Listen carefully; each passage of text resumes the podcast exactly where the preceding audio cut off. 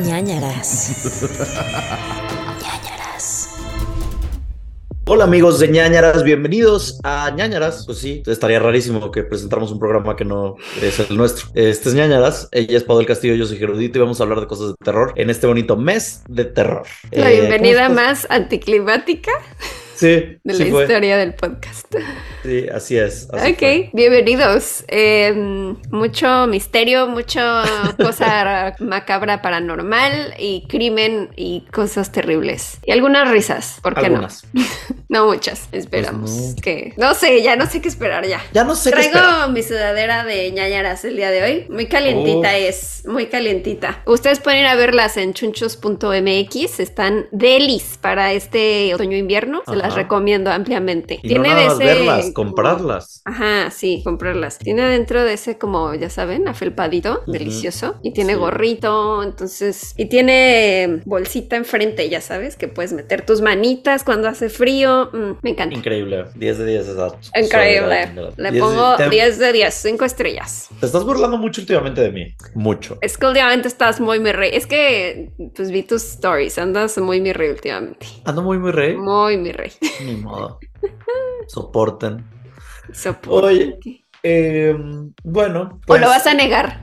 pues no. ¿No? ¿Qué, qué le hago? Si, si hablo así de repente, pues hablo así de repente. No Ah, yo también. pasa nada. Puedes burlarte de mí también si quieres. No, hombre, yo no, no me atrevería a burlarme de ti jamás. Ay, y ahora me van a cancelar a mí Sí, esa es la idea. por bolear a mi Sí. co-host. Es 100% la idea del día de hoy. Cuando llevo 173 episodios siendo albureada y, Y ya. más cosas. Ah, Y ya, pero nunca, nunca criticada.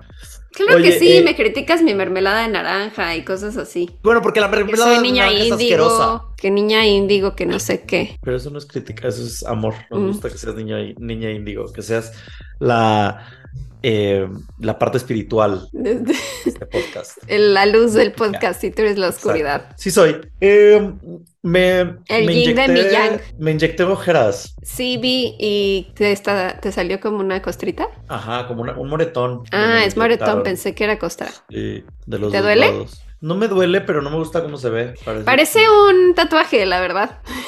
yo ya en Mara Salvatore. Sí. Pero me ayudó mucho con las ojeras. O sea, de verdad, 10 de 10. Estoy amando el proceso. ¿Cuánto dura eso? Un año. Oh, wow. Pues está bueno, porque mira, el moretón se te va en unos días, pero eso te dura un año. Exacto, exacto. Es que ya estaba harto de que me dijeran de que no descansaste bien, no dormiste ayer o qué. No, nada más soy ojeroso. Ay, ya sé, a mí también siempre me dicen. Pero Sí. tengo ojeras desde que tenía 10 años, o sea, no es como Sí. que... Y pues sí, obviamente cuando no duermes se te nota más y bolsa de ahí enorme, pero no es muy feo, que nunca se quitan. Bueno, sí se quitan inyectándote. Inyectan. Ay, pero no duele. Pues más o menos. O sea, porque en cuanto te inyectan, primero te inyectan y te ponen la anestesia y el y ahí arde y sí duele, pero te duele de que, que serán cinco segundos y ya después ya, ya te están rellenando y ya no te duele, ya no sientes nada. Nada más sientes como presión rara. Ujú. Ok, tal vez. Bueno, Algún día. este. mm, ¿qué Algo que nos quieres? quieras contar. Sí, les quiero recomendar cosas. Ah, bueno, pues recomendemos. Yo también quiero recomendar. Eh, Estamos recomendando de a dos este mes. Ok, de a dos está bien. He visto muchas cosas últimamente.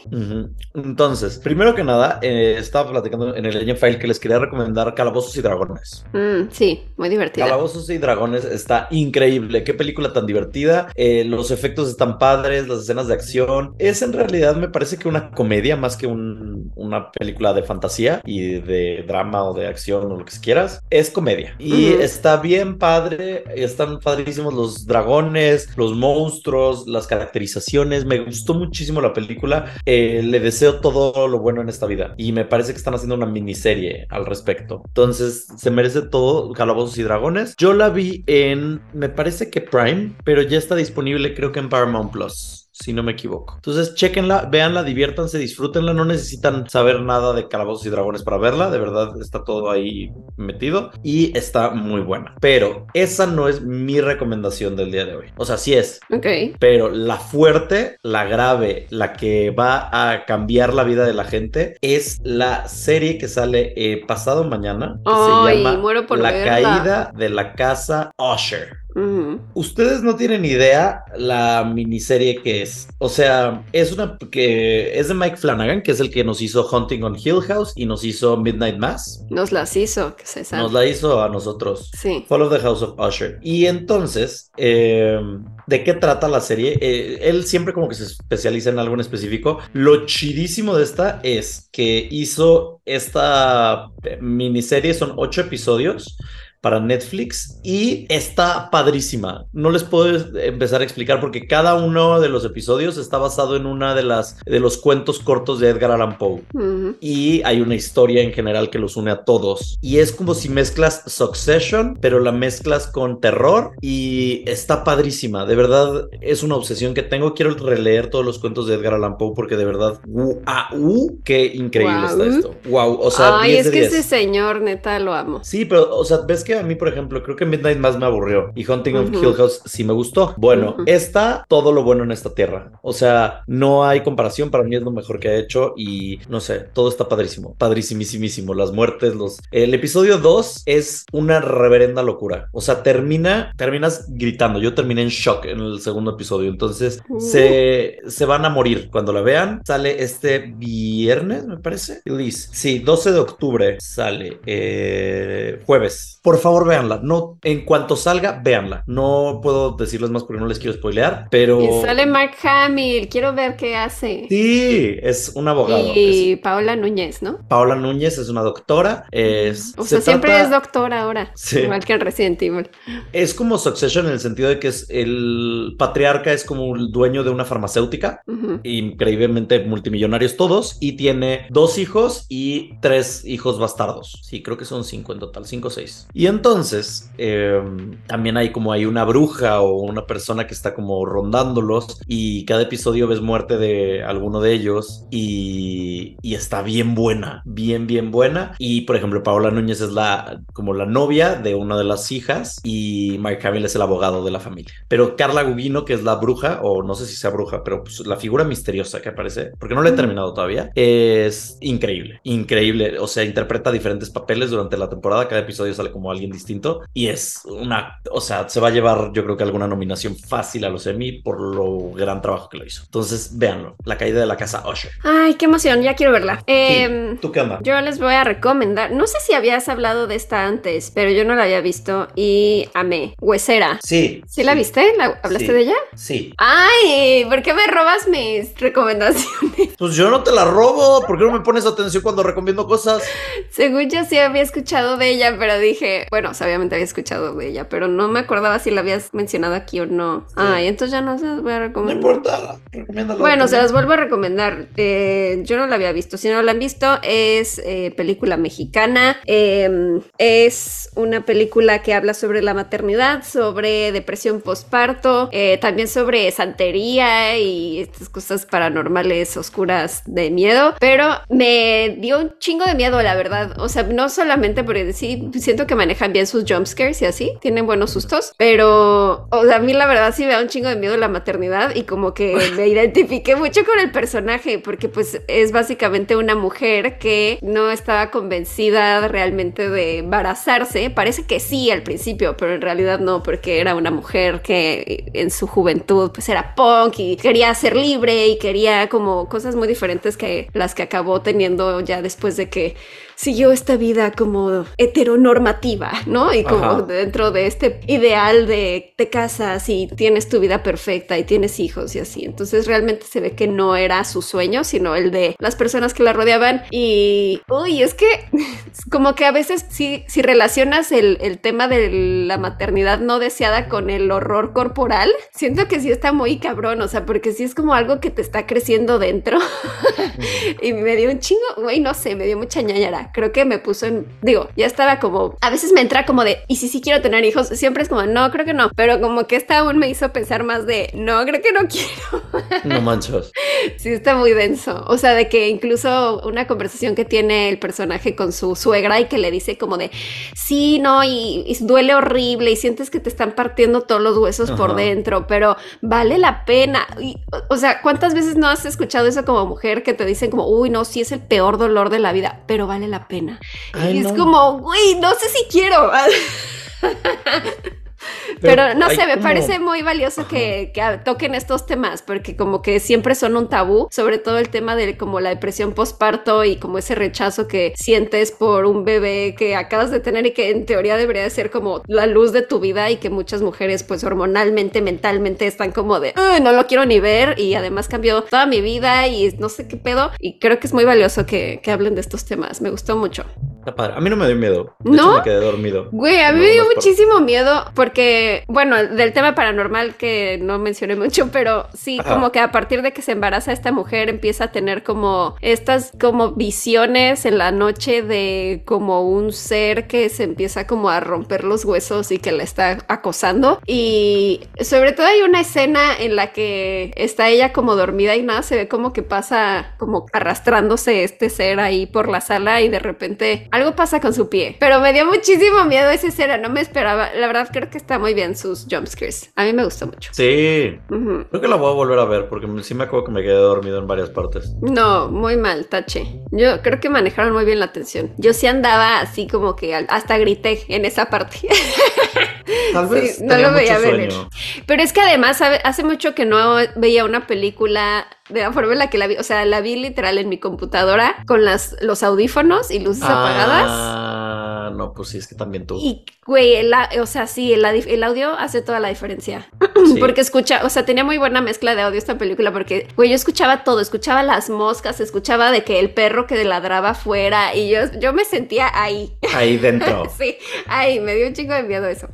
Entonces creo que vale la pena verla así. Y la otra cosa que les quería recomendar es, digo, solo he visto un episodio, quiero seguirla viendo. Es una serie que se llama Dead Ringers que está en ah, Amazon Prime. Y sale Rachel Weisz, ajá. Y está, es, como un reboot de una película del 88 de David Cronenberg, que se llama igual, y que era protagonizada por Jeremy Irons, y que a su vez está basada en las vidas de unos em, gemelos cirujanos y en un libro y así, pero es, es, como la historia de, en este caso, eh, son dos gemelas, interpretadas las dos por Rachel Weisz, eh, Beverly y Elliot, y son justo ginecólogas, están en una clínica y, quieren tener una clínica de fertilidad y así, pero son bastante frías, controladoras. Una sobre todo es como la gemela mala, la otra es como un poco más centrada, pero la otra neta sí da miedo, o sea, de que no me gustaría ser su paciente, de que se está morboseando todo el tiempo en los pacientes y, y además es muy gráfica porque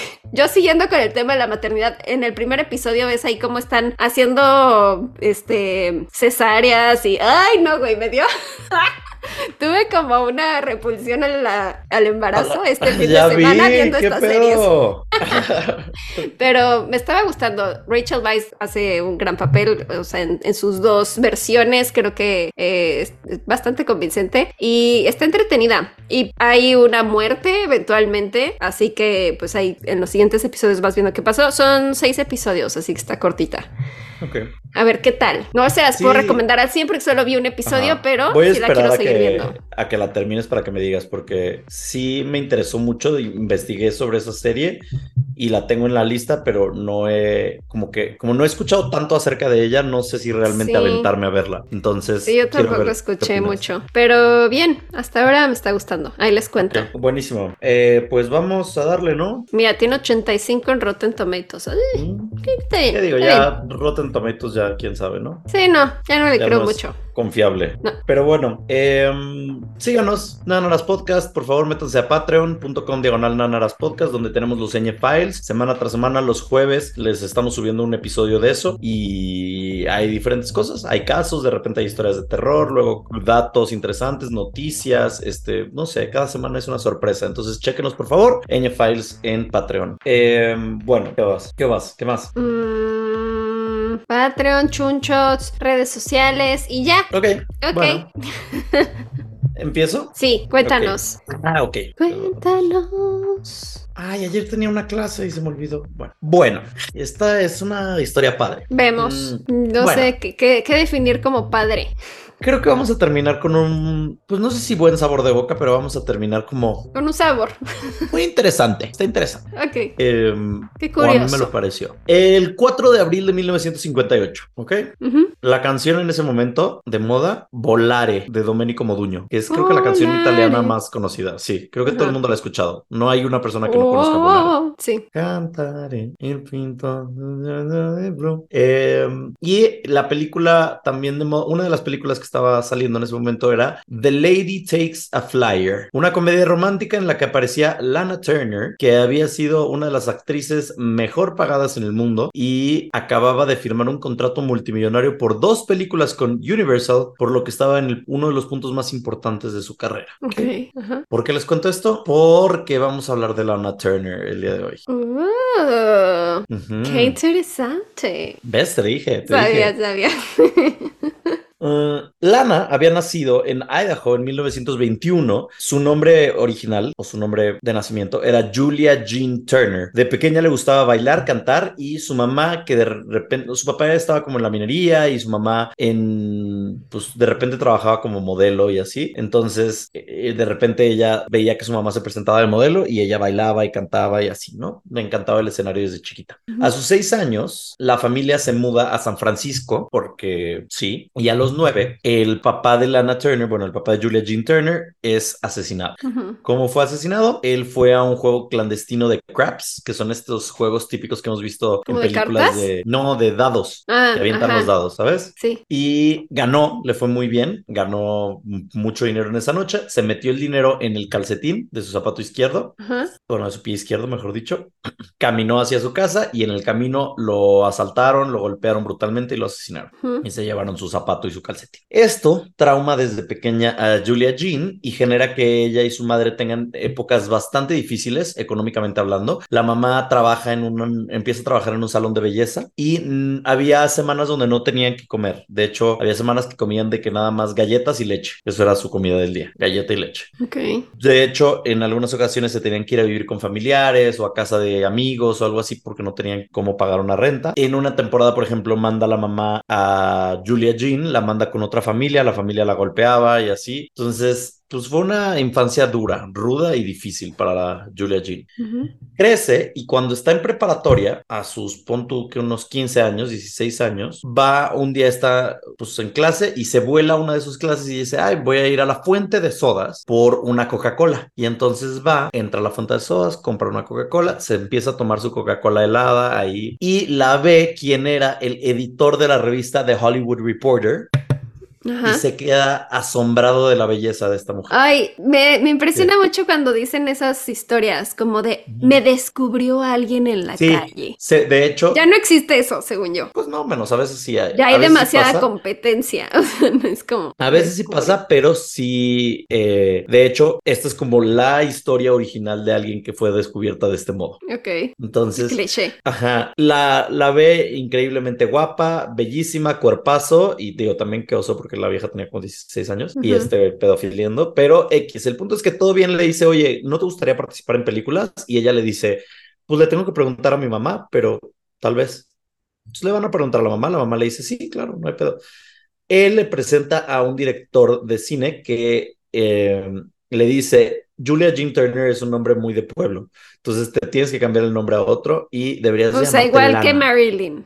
Ah, sí, sí, sí, sí, eran las, las historias de la época.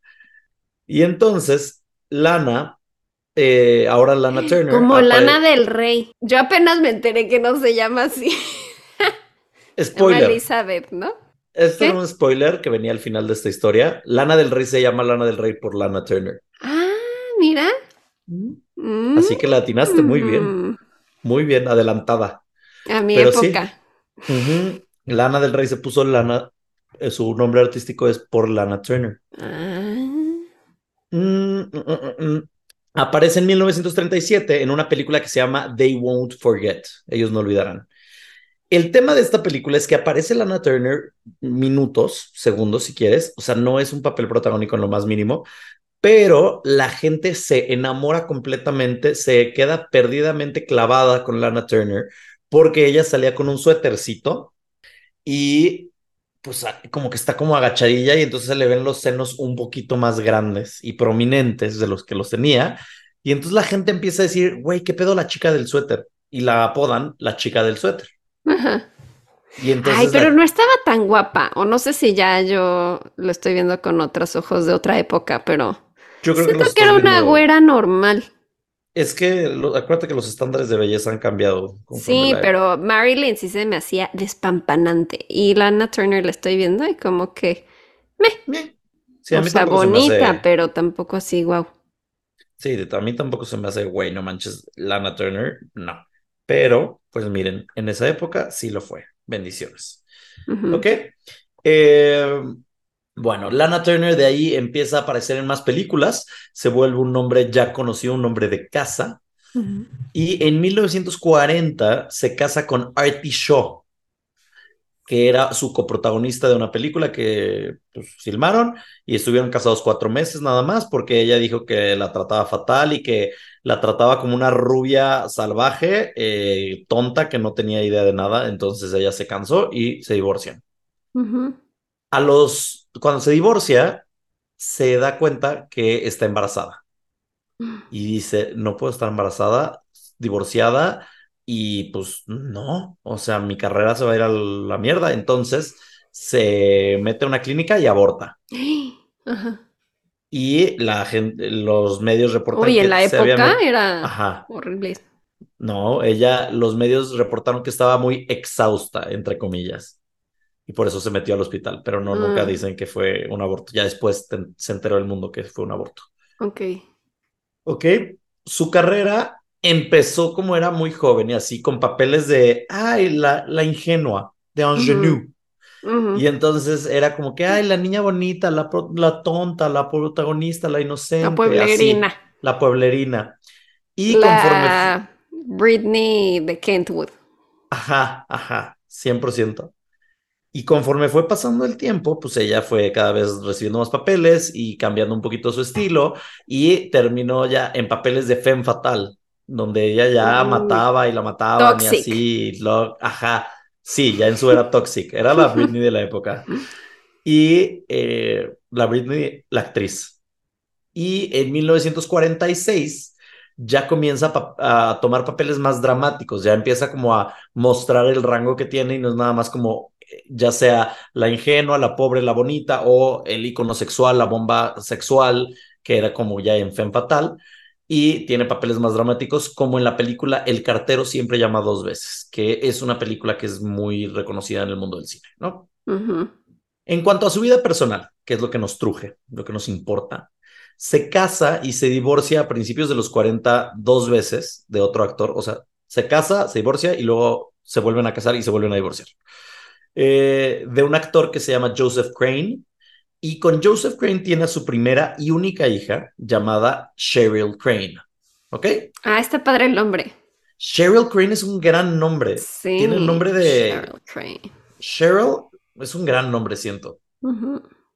Eh, entonces, nada más para que sepan, en total, en su vida entera, Lana Turner se casó siete veces. Mm. Bueno, ocho si cuentas que con uno se casó dos veces. Entonces, ¿Qué? ¿Cómo? ¡Wow! Sí, pues con este, con Joseph Crane, se casó dos veces. O sea, pero ya se habían separado y se volvieron a casar. ¿o sí, se casaron, se divorciaron y luego meses después se volvieron a casar y se volvieron a divorciar. Ay, no, ya qué flojera, ya para que segunda vez, ¿no? Sí. Bueno, el importante aquí, o no, no el importante, pero uno de los importantes para este tema es el tercer esposo. El tercer matrimonio fue en 1953 con un hombre llamado Lex Barker. Se casó con él. Me encanta que ella se llama Lana y él se llama Lex y me siento en Smallville. Sí.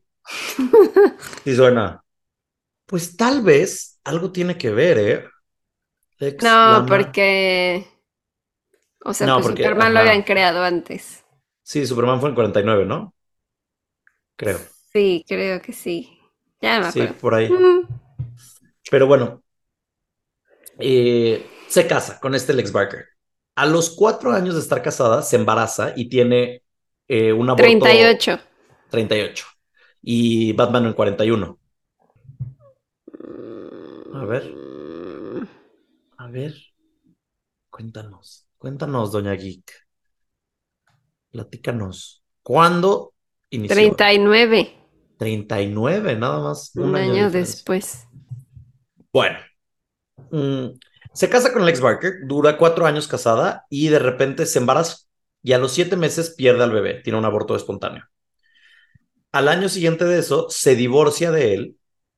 Y esto es porque Cheryl, la hija que en estos momentos ya tenía 14 años, le dice que Lex abusaba sexualmente de ella. O sea, pero ese no era el papá, ese era el padrastro. No, el padrastro, ajá. Ella, ¿La hija de quién es? ¿Del segundo? Del segundo. Ok, ajá. Y el tercero Maldito. abusó de ella. Ajá. ¿Y por eso se divorciaron? Sí. Lana lo, con- lo confronta y lo termina sacando de su casa a punta de pistola. O sea, apuntándole así de que te largas y no regresas, no sé qué. O sea, Lana, Mm, sí. Lana era perrita. O sea, Lana ya en estas Bien. alturas tenía 36 años. Era muy empoderada, muy chingona, muy no se deja de ningún hombre, muy perra ella, muy diosa. Bueno, a las semanas de que corre a Lex y se divorcia, eh, filma una película que se llama Peyton Place, ¿ok? Y esta película de Peyton Place eventualmente le daría su primer y única nominación a Mejor Actriz de Oscar. Y ella dijo que, ya después esto ya es nada más con chisme, cuando le preguntaron de ese papel, dijo, la neta, o sea, estoy agradecida de que me haya nominado, pero no creo que haya sido mi mejor papel. Yo creo que he hecho cosas mejores. que Bueno, es que la academia nunca realmente nomina por lo mejor de lo mejor. por la interpretación, es como Es más... lo que les queda mejor esa, ese año. Sí, relaciones y relaciones públicas y Sí. hay muchos intereses de por medio.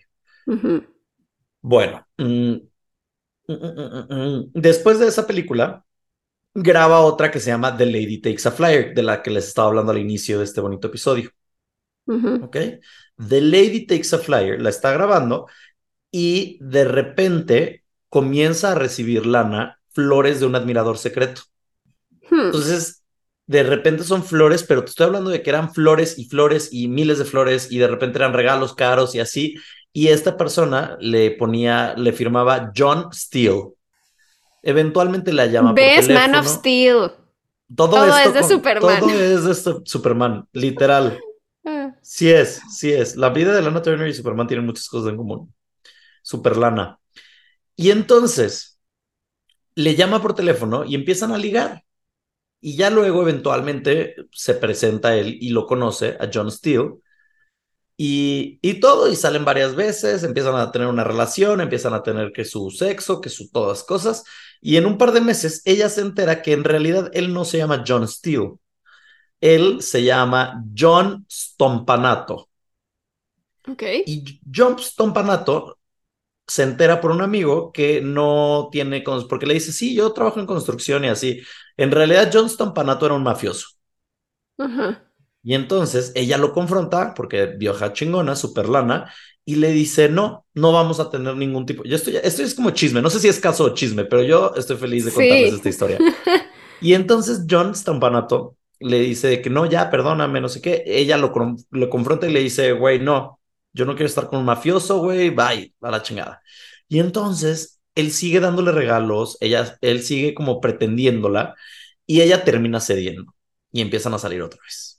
Mm. Durante el próximo año, ellos tienen una relación, un amorío, que andan y era muy común que se pelearan muchísimo, a gritos.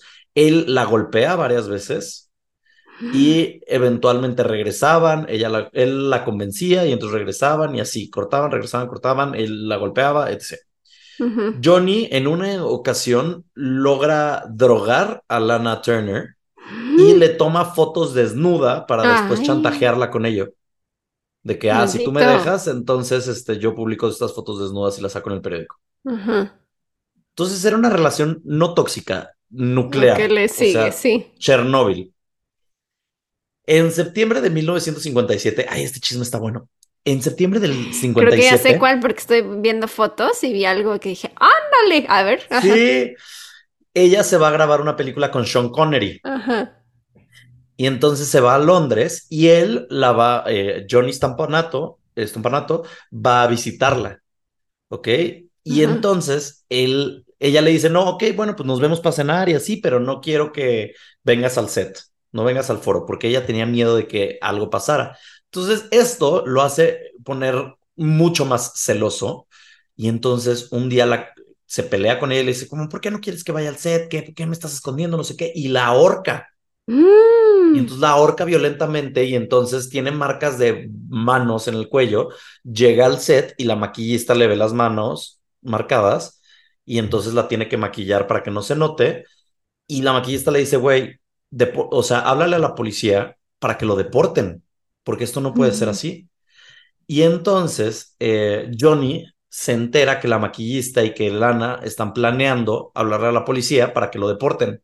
Entonces él va al set, llega con una pistola y amenaza a toda la producción.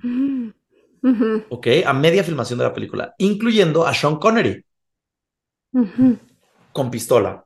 Y Sean Connery, Sean Connery, yes, yes, yes, Sean Connery, que era un dios, un caballero al parecer, se pelea con Johnny Stompanato y le quita el arma y le dobla la mano de manera de que, güey, le duele horrible a Johnny Stompanato y Johnny Stompanato se tiene que ir del set y Sean Connery termina con él. Güey, James Bond al rescate. James ¿Qué Bond, güey, super James Bond. Ay, mi Sean. Sí, Que en Y paz entonces- descanse. esa noche llega a la casa Lana con la maquillista y llegan con policías y le dicen los policías, güey, te tienes que ir del país. O sea, llegaste a amenazar con pistola, güey, no queremos que haya más pedos, vámonos de aquí. Y entonces se lo llevan al aeropuerto y él se tiene que regresar a Estados Unidos. Termina la película, Lana regresa a Estados Unidos y ¿qué pasa? Regresa con él. Ay, no, amiga, ¿por qué? ¿Amenazada o...? Pues no sé, yo creo que eh, es que no, es- pues es que no es fácil salir de una relación Sí, es tóxica, una relación enfermiza. La tenía amarrada. Ajá. amarrada. El 26 de marzo del 58, Lana Turner va a los Óscares, se celebra la gala de los Óscares. Entonces llega a los Óscares, los Oscars, perdón, y ella estaba nominada, como bien te digo, y también iba a presentar un premio, entonces va, no gana el premio, No me acuerdo quién se lo gana, ella va, presenta el premio a Mejor Actor, se regresa a su casa, cuando llega a su casa, le dice, Johnny, ¿por qué no me llevaste a los Oscars? Y ella, no, Oh. pues no, es que no, no, no, nada más fui yo y era trabajo. Pues es que me debiste de haber llevado, no lo puedo creer, y entonces la golpea. Ay, haz de cuenta que me estás contando Los Sopranos. O sea, porque hay un personaje que se llama Christopher y es así. Bueno, pues así es. A los dos días de esto, de los Óscares, toman un vuelo y se van a Acapulco, porque Acapulco, acuérdate que era como que el lugar de moda. Sí, ajá. Entonces se van a Acapulco y hay fotos de ellos dos en Acapulco, eh, muy sonrientes y ella guapísima y así, como si todo Ay, estuviera qué perfecto padre cuando- vivir Acapulco en los 70, ¿no? Ujú, 58, esto fue en el 58. Bueno, esa. Ujú, en esas 50. épocas. Sí. Y, o sea, no sabíamos el infierno que estaba viviendo Lana Sí. Turner tras las, las puertas cerradas. Eh, bueno, regresan de Acapulco. Pasan dos días más y se van, bueno, se van a sus casas. No sé qué. Un par de días después, el viernes 4 de abril de 1958, a las 2 de la tarde, Johnny dice: Te, te voy a ir a visitar. Entonces la va a visitar y dice ella: Ay, pues bueno, ¿por qué no me vamos al supermercado? Porque tengo que comprar unas cosas. ¿Ok? Y Lana compra, entre otras cosas, utensilios de cocina, un cuchillo, eh, exprimidor de limones, no sé qué compra. ¿Ok? Eh, regresan a su casa, todo tranquilo, y a, a las 8 de la noche aproximadamente, Johnny y Lana se ponen a discutir en su cuarto. Johnny empieza a amenazarla a ella y dice, te voy a matar. Voy a matarte a ti, voy a matar a tu hija y voy a matar a tu mamá. Y después le dice, y además voy a involucrar a toda la mafia para desaparecerlas y que nunca puedan encontrar sus cuerpos. Esto obviamente no, no le cae muy bien a Lana Turner. Y además le dice, y voy a agarrar una navaja y te voy a cortar la cara para que siempre que te veas en el espejo eh, te acuerdes de mí. Ay. Loco, loco, psicópata. Bueno, Cheryl, la hija de Lana, que te digo que tenía unos 15 años en estos momentos, o es 58, ella nació en... Sí, sí, tendría 15 años. aprox. Eh, escucha todo esto y trata de entrar al cuarto, pero Lana le dice, no, no entres. ¿Ok? Con todo esto sucediendo, Lana dice, ya no quiero estar contigo, ya, bye, ya, terminemos esta relación, lárgate de mi casa. Y Johnny le dice, no, ni madres, no me voy a ir y no vas a terminar conmigo, ¿ok? Ya esta es una pelea fuerte. Cheryl estaba en el cuarto de al lado viendo la tele y escucha que este hombre golpea a su mamá y que la avienta contra una pared. Entonces, Cheryl baja a la cocina, agarra un cuchillo del que acababan de comprar, sube al cuarto donde están ellos. ¿Cuántos años tenía Cheryl? 15. Abre la puerta y entonces ve a Johnny. Johnny voltea a verla y entonces en la ira que traía Johnny, él corre hacia ella, ella levanta el cuchillo y él termina siendo apuñalado en el ah. estómago por Cheryl, la hija. Ándale, ajá. Ok. No veía venir este. No. Pensaste que iban a matar a Lana, ¿verdad? O que Lana lo mataba a él, pero no la hija. Ajá. Y entonces Johnny en ese momento se da cuenta que lo acaba de apuñalar la hija y le dice, Dios mío, Cheryl, ¿qué acabas de hacer? Ay, cabrón, cállate. ya muérete. Lana Turner corroboró esta historia, dijo que vio como él corrió hacia Cheryl, pero como él estaba entre eh, Cheryl y ella, no vio que traía un cuchillo y dijo que fue hasta que vio a Johnny en el suelo con sangre en toda la camisa que entendió lo que había sucedido Cheryl en ese momento se fue del cuarto corriendo, puso el cuchillo en una mesa, le marcó a su papá y le dijo que viniera. Y Lana le marcó a un doctor que le dijo, necesitamos que vengas urgentemente a revivir a Johnny. Cuando llegó el doctor, le dio adrenalina a Johnny y todas estas cosas, pero Johnny falleció. ¿Desangrado? Desangrado. La autopsia reveló que la herida penetró el hígado y la aorta, por lo que oh, tuvo un derrame interno masivo que fue lo que terminó matando. Wow. Cuando llegó la pues, policía. muy habilidosa, de un solo cuchillazo. De un cuchillazo, sí. Lo mató. Al llegar la policía, Lana le dijo al detective que si le podía decir, o sea, le dijo al detective de que puedo decir que yo fui el que la que lo mató. No quiero que mi hija tenga ningún problema. Y el detective le dijo de que no, güey, eso no lo puedes hacer, o sea, no funciona así. En cuestión de una hora ya tenían un abogado que los representaba. En la madrugada del 5 de abril, Cheryl fue arrestada, donde confesó todo lo que había sucedido. Fue remitida a una correccional para menores porque tenía 15 años. Esta noticia obviamente se volvió un escándalo al día siguiente como ningún otro. Había más de 100 reporteros y periodistas afuera del juzgado cuando se hicieron las, eh, la audiencia. Lana testificó durante una hora, 62 minutos para ser exactos, y eh, contó todo lo que había vivido con Johnny y lo que había sucedido ese día. Varios testificaron sobre Johnny y después de 30 minutos de deliberación, el juez declaró que era un, entre comillas, homicidio justificable. Ándale, no sabía que existían esos. Ajá, y que... O sea, existen los accidentales, pero justificable. Justificable, que había actuado en defensa propia, Cheryl Crane, y que no iba a ser encarcelada, pero la custodia sería dada eh, a revisión porque no podía estar viviendo con, o sea, con ella, ¿no? Entonces también trataron de como dársela a la mamá de Lana, que, que pues cuidara a Cheryl y que fuera regularmente a sesiones terapéuticas. Y, él se mató solito, ella nada más lo tenía en la mano, él corrió hacia él. Él corrió hacia él, se suicidó. El chisme aquí viene, porque ya, ok, sí, la muerte y todo lo que quieras. Pero semanas después de todo esto sale la familia de Johnny y dice, es que todo el mundo mintió en ese juicio. En realidad estamos seguros que Lana fue quien lo mató y utilizaron a Cheryl para encubrirlo porque como era menor de edad, eh, Cheryl no le iba a pasar nada y así Lana podía seguir con su carrera de actriz y entonces que todo había sido una encubierta. ¿Y es como saben? Que dicen que es porque que las cosas no pasaron así y que las cuchilladas que recibió él era cuando ya estaban en el, eh, cuando él ya estaba en el suelo. Según esto, según la autopsia. Ah, o sea, tenía varias, no era una. Pues dice que había una que fue fatal. Pero puede haber más. No sé, y todo esto como era chisme y escándalo Y inmediático. como eran los 50, no. Ajá, hay hay mucho muchas detalle. cosas encubiertas.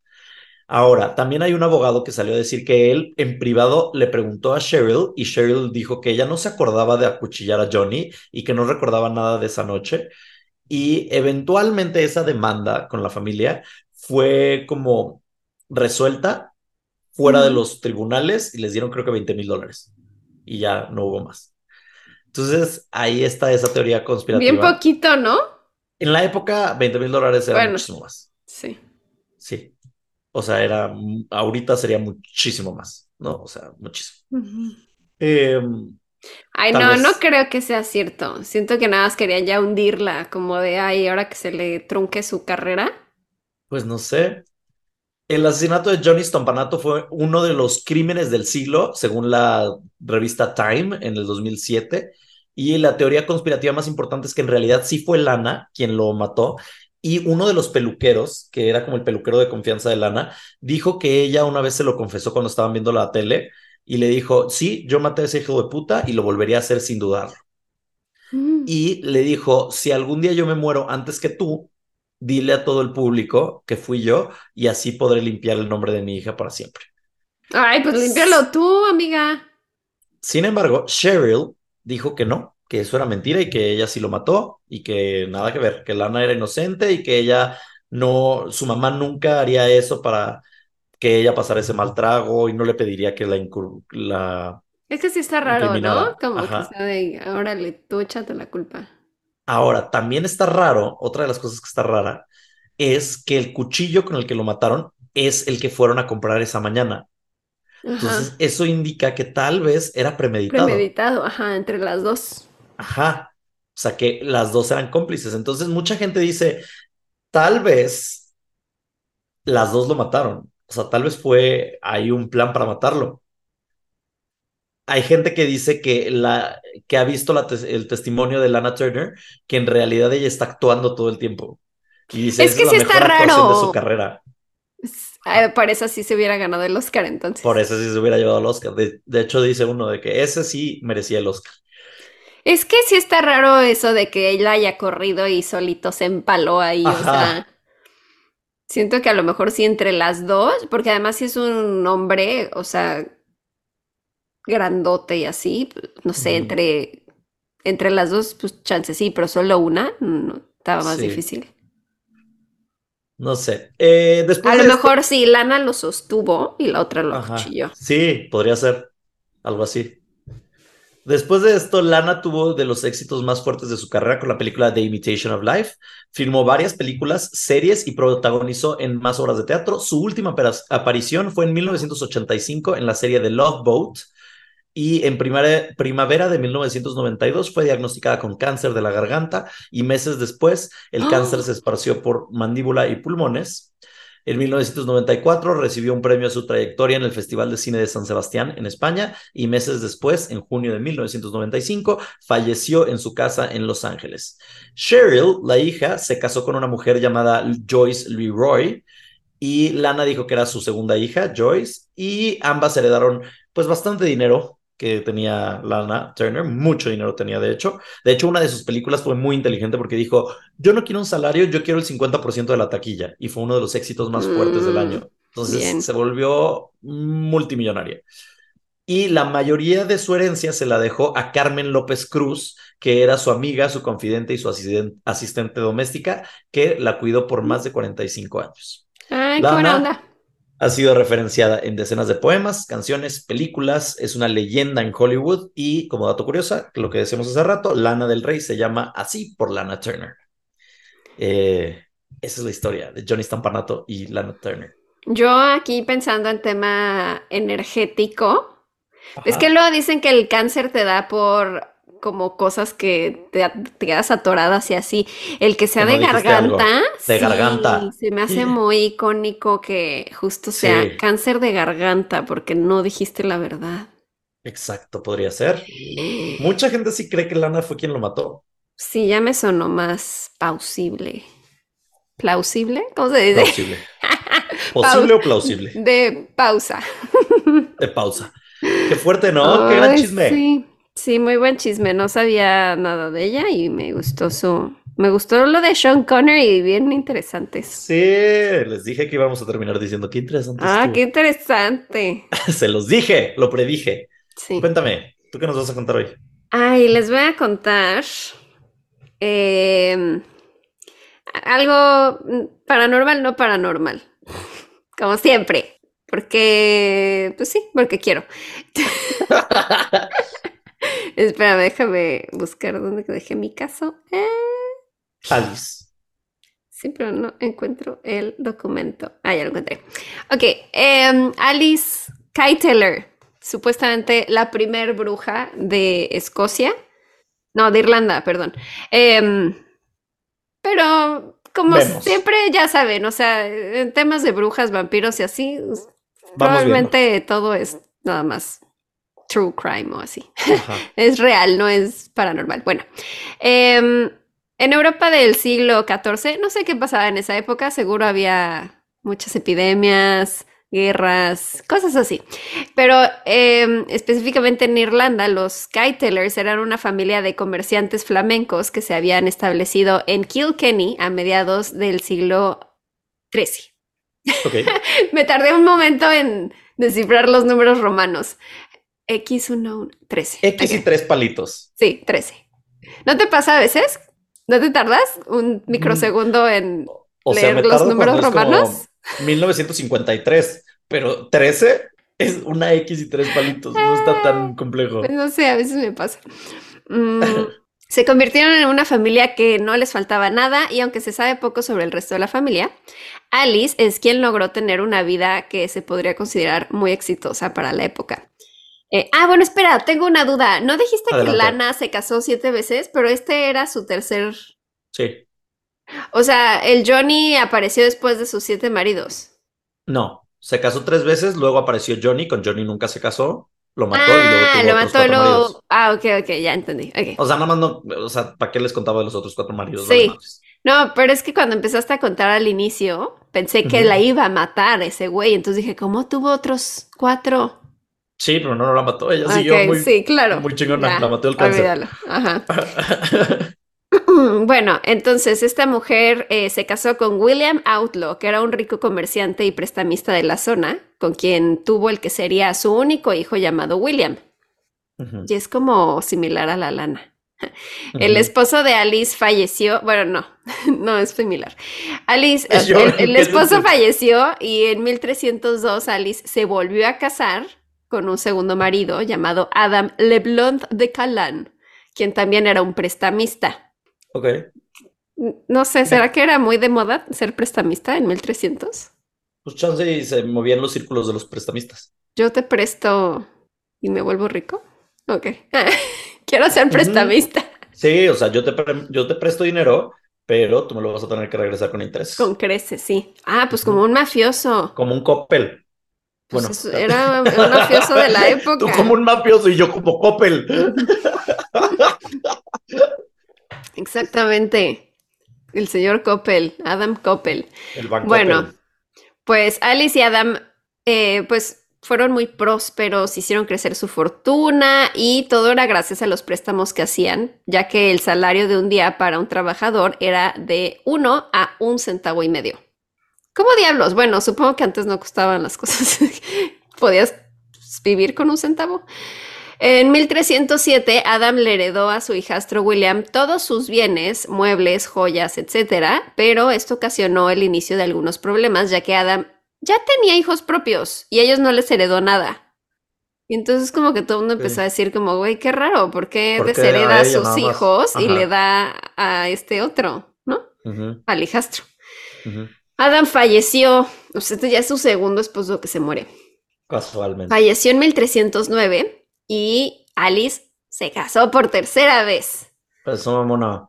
Pero es que siento que en esa época hacer eso, porque habíamos hablado de muchas mujeres así de 1800, pero güey, en 1300 ser así de innovadora, de... Mm, Era ella una rebeldísima. Sí, fue la, la primera.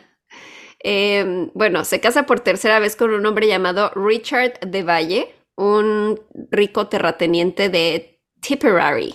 Y nuevamente el joven William, o sea, el hijo de esta mujer, sale beneficiado de la fortuna de su nuevo padrastro. Alice era, o sea, porque también lo puso como heredero de, su fortuna. No, todavía no, todavía no. Ah.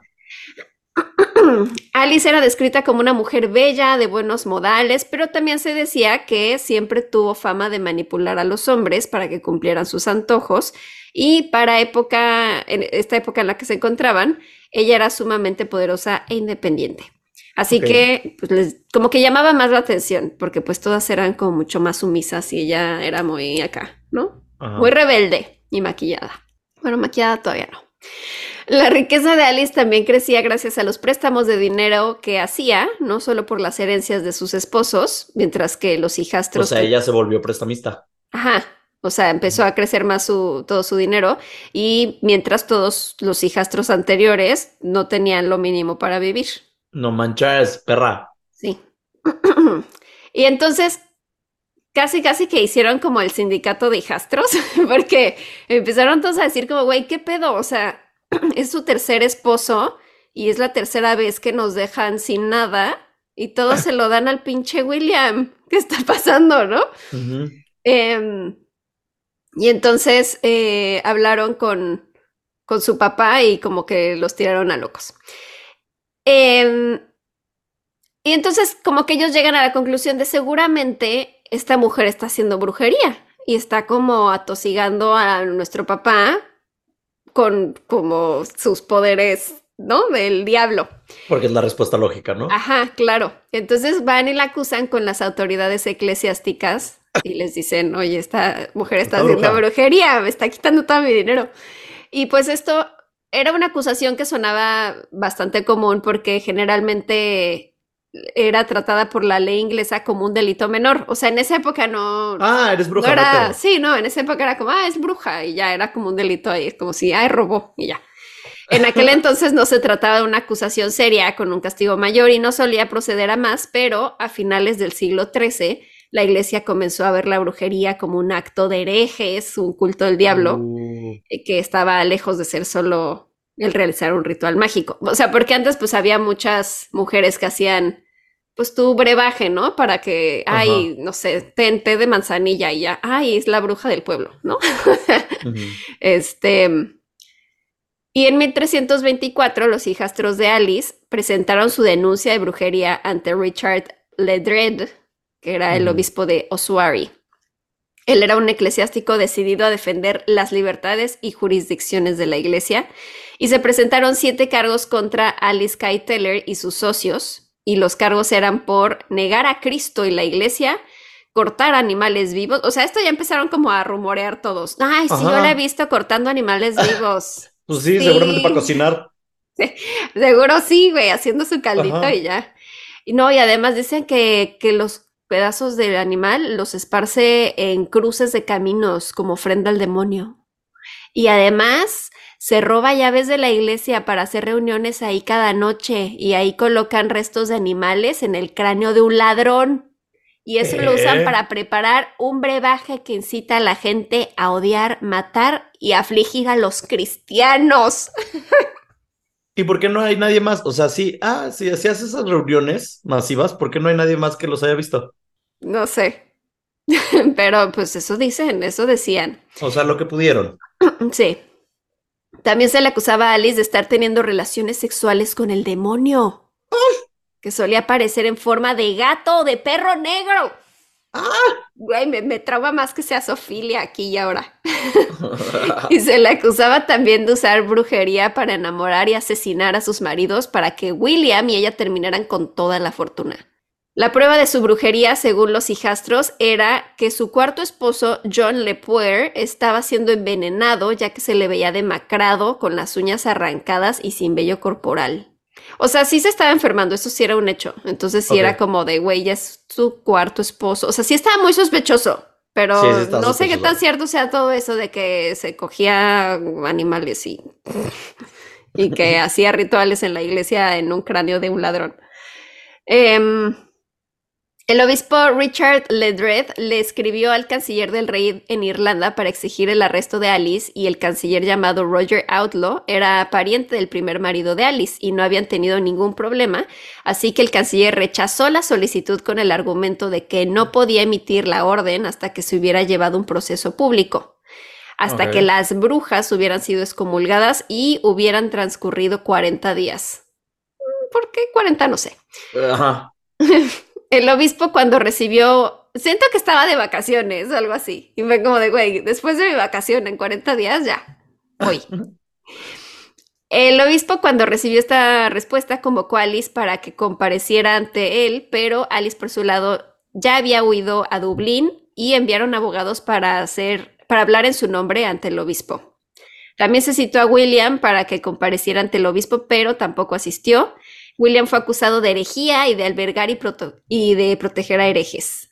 Mientras tanto, se dio una lucha entre la iglesia del obispo Ledred y el alcalde de Kilkenny, ya que éste encarceló al obispo por no seguir las indicaciones correctas y querer obligar a Alice y los demás a confesar brujería por la fuerza. Fue el Lord Jefe de Justicia el que viajó a Kilkenny para investigar los hechos y reivindicar al obispo, quien salió de la cárcel con sus mejores ropas y con un poder de superioridad, haciendo todo lo posible para arrestar a Alice.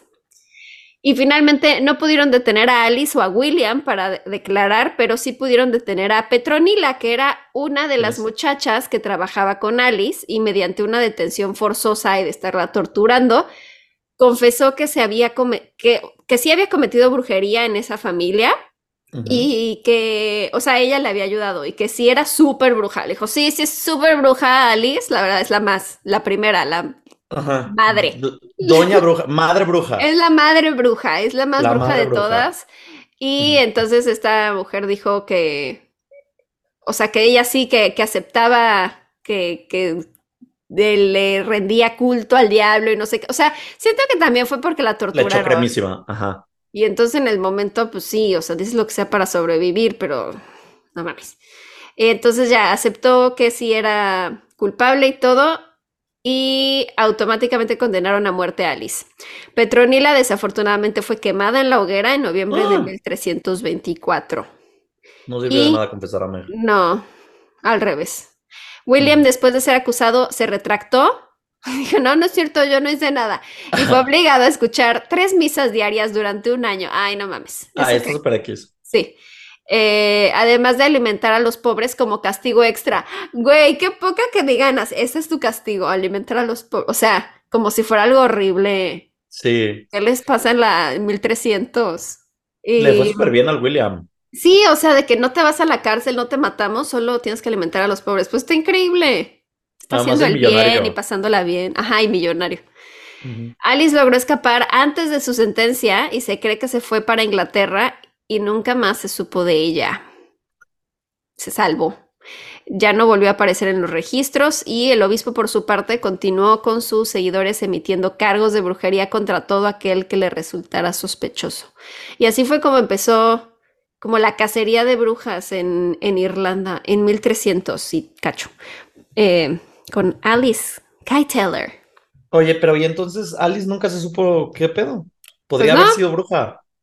Probablemente, es como la, que les conté de Toledo en España, que pues igual decían como, no, sí, es súper bruja y se fue. Aplicó la misma. ¿Qué tal que hicieron una, un coven? ¿Qué tal que es la misma? Ah, ¿qué tal? Sí. ¿Qué tal que sí? ¿Qué tal que sí? pues ya, eso pasó, pero no sabemos más. ¿Tú crees que era bruja? Pues es que sí está muy raro que tantas personas. Pudo ser nada más la, una asesina serial. Sí, pero ¿cómo hizo para que le dejaran la herencia a William? Eso a lo mejor ella truncaba ahí la herencia y ni se daban cuenta porque estaban ya todos mm, moribundos. Claro. Y en esa época no es como que alguien iba a decir, ay, como que esta letra no se parece a la de mi papá. Como que se creían todo, ¿no? Pues a menos de que, haya dicho de viva voz el papá, sí, se lo dejo a William. Y en ese caso a lo mejor sí estaba em, embrujado. Embrujado. A lo mejor era un poco de las dos cosas. Pero además fue muchas, ¿no? O sea, de que una dices, ah, pero hay tantas. Sí, cuatro esposos. Cuatro esposos es muchísimo. Sí. Yo sí creo que era bruja. Yo creo que era bruja y fue asesina. O sea, sí los envenenaba. Sí, yo también creo que los envenenaba. Debe haber alguna, o sea, tal vez no es brujería per se, pero tal vez sí hay como algún tipo de poción o alguna raíz o algo así que te ayude, que te haga hacer voluntad, que seas más sugestionable. Sí, seguro. Y, o sea, y seguro les hacía un amarre Ajá. primero para casarse con ella. Porque además, ¿qué onda que siento que en esa época, sobre todo si eran viudas y era como, uy, se le murió el esposo, como que ya te veían justo como la viuda negra, ¿no? De, ay, no, es que trae mala suerte o así. Sí, Como para que se casara con cuatro güeyes súper adinerados. sí. Sí, está como, ¿cómo le hacía? A menos de que fuera así de que la más, más guapa del pueblo. La bella, pero no creo. La más, pero quién sabe. Muy bien, gran historia. Gracias por enseñarnos de brujas. Brujas, ¡Brujas! los amamos mucho. Gracias por escuchar este episodio. Eh, pues ahí nos cuentan qué hubo o qué onda o Sí. qué pasó. ¿Qué opinan? ¿Era bruja? ¿No era bruja? ¿Quién mató a Johnny? ¿Quién Cheryl. mató a Johnny? O Lana. Díganos. ñañaras. ¿Tu frase? Ay, mi frase. mm, no sé. ñañaras. Amor a Lana Turner siempre. ñañaras. Soy bruja. Ah, ¡Bruja! Adiós, bruja. adiós. Bye. Bye. ñañaras.